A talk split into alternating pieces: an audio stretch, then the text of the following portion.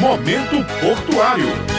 Bom dia, ouvintes da Rádio Tabajara. Estamos começando mais um programa Momento Portuário. Eu sou o Ranielson Lima e ao meu lado está Nelly Cristine, gerente de operações da Companhia Docas da Paraíba. E a gente vai falar mais uma vez sobre alguns aspectos do Porto de Cabedelo, aspectos que vocês perguntam muito nas redes sociais. Nelly, bom dia, seja bem-vinda ao Momento Portuário. Bom dia, Ranielson. Bom dia, pessoal. Obrigada por mais uma vez participar do programa Momento Portuário e tentar explicar da melhor forma possível uma das modalidades de comércio que o porto recebe diariamente. Como Nelly falou, hoje nós vamos falar sobre uma das operações relacionadas ao comércio exterior que acontece sempre aqui no Porto de Cabedelo, que é o caso do trânsito aduaneiro. E a gente vai falar sobre isso e as vantagens empresariais para você que é empresário e pretende importar ou nacionalizar cargas através do Porto de Cabedelo. Nelly, primeiro eu queria que você explicasse um pouquinho a definição de trânsito aduaneiro e a definição de desembaraço. Esses dois conceitos são muito importantes para o nosso programa programa de hoje. Trânsito aduaneiro é quando a mercadoria chega num determinado porto e ele é transferido para o porto de destino para quando chegar a Receita Federal verificar o lacre, o porto de Cabedelo dá a presença de carga e com isso vem um desembaraço da mercadoria. Através desse desembaraço é que vai ter a parametrização da carga e finalmente nacionalizar a mercadoria para entrega final ao importador ou ao cliente. Então, o desembaraço é aquele ato de retirar, isso colocando, claro, de um jeito bem simples para o nosso ouvinte, é o ato basicamente de retirar a mercadoria. E o trânsito é quando uma mercadoria é enviada de um porto para outro, não é isso? Isso mesmo. É uma das modalidades que a gente recebe, como eu já lhe expliquei no início, diariamente no Porto de Cabedelo. E são vários empresários aqui da nossa região, inclusive do Ceará também. Nélia, eu queria que você explicasse um pouco quais são as etapas do trânsito aduaneiro. Vamos começar a partir do momento em que um navio chegou com um container, navio chegou com a carga em um determinado porto. O que é que acontece até ele chegar no porto de Cabedelo e até ele ser liberado? Essa mercadoria, quando chega num determinado porto, ela é retirada de dentro, de cima do container ou do porão do container e fica nas dependências do porto até que o despachante aduaneiro ou seu representante do importador registre essa declaração no sistema trânsito aduaneiro e envie para o porto final. Com isso, essa mercadoria desembaraçada para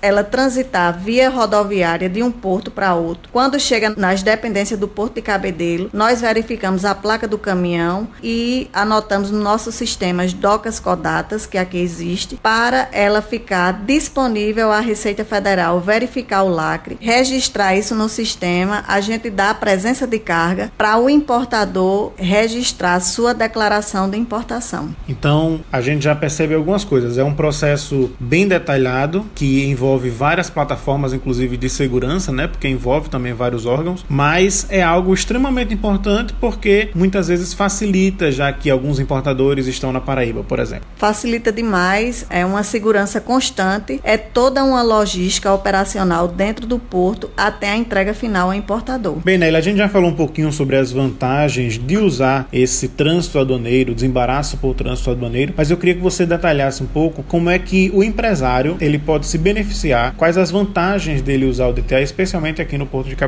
As vantagens é, é, que nossos custos, né, nossa tarifa operacional, ela é viável e nós temos um incentivo de sete dias para você trazer a mercadoria para o porto e não ser cobrada a armazenagem. E com isso também você pode liberar sua mercadoria em 48 horas para que ela fique sobre rodas. Então, além disso, a gente ainda tem o incentivo fiscal, esse feito através do governo do estado, através do governador João Azevedo, que assinou no dia 19 de agosto e publicou no dia 20 o decreto 40.447, que tem a ver justamente com um incentivo ao DTA e às cargas especialmente comercializadas pela internet. Eu queria que você explicasse um pouquinho o que é que muda nesse novo cenário com esse decreto assinado pelo governador João Azevedo. Esse decreto foi muito importante porque deve ter empresa que não tem conhecimento sobre redução de ICMS quando uma carga é transportada via trânsito aduaneiro para o Porto de Cabedelo. No texto há o detalhamento sobre a redução no ICMS nas mercadorias que são importadas e destinadas ao consumidor final. Quando a nacionalização dessa mercadoria acontece por DTA até o nosso porto, que no caso o Porto de Cabedelo. Ou seja, o importador terá redução no ICMS quando decidir desembaraçar uma carga através do nosso porto, ainda que tenha sido recebido em outro porto ou em outra alfândega. Como eu lhe expliquei no início, essa mercadoria sai de um porto e vem ser desembaraçada no porto de Cabedelo. Dessa forma, ela consegue pegar uma redução do ICMS. Então, uma boa notícia para você consumidor é que os produtos que são comercializados pela internet, que é o ponto crucial desse decreto, eles podem até ter uma redução no valor para você, consumidor final. Nelly, sua presença foi extremamente esclarecedora no programa de hoje. Nós agradecemos a sua presença e seja sempre bem-vinda ao Momento Portuário. Obrigada, Ranielson. Bom dia, pessoal. Boa semana. Estamos aqui à disposição para detalhar toda a operacionalidade do Porto de Cabedelo. Trânsito aduaneiro é uma das nossas modalidades aqui nas dependências do Porto e estamos sempre à disposição. E se você quiser saber mais sobre o Porto de Cabedelo, você pode acessar as nossas redes sociais, que é Porto de Cabedelo no Twitter, no Instagram, no Facebook e no LinkedIn. E as informações oficiais, as notícias oficiais, estão no nosso site, portodecabedelo.pb.gov.br. Momento Portuário.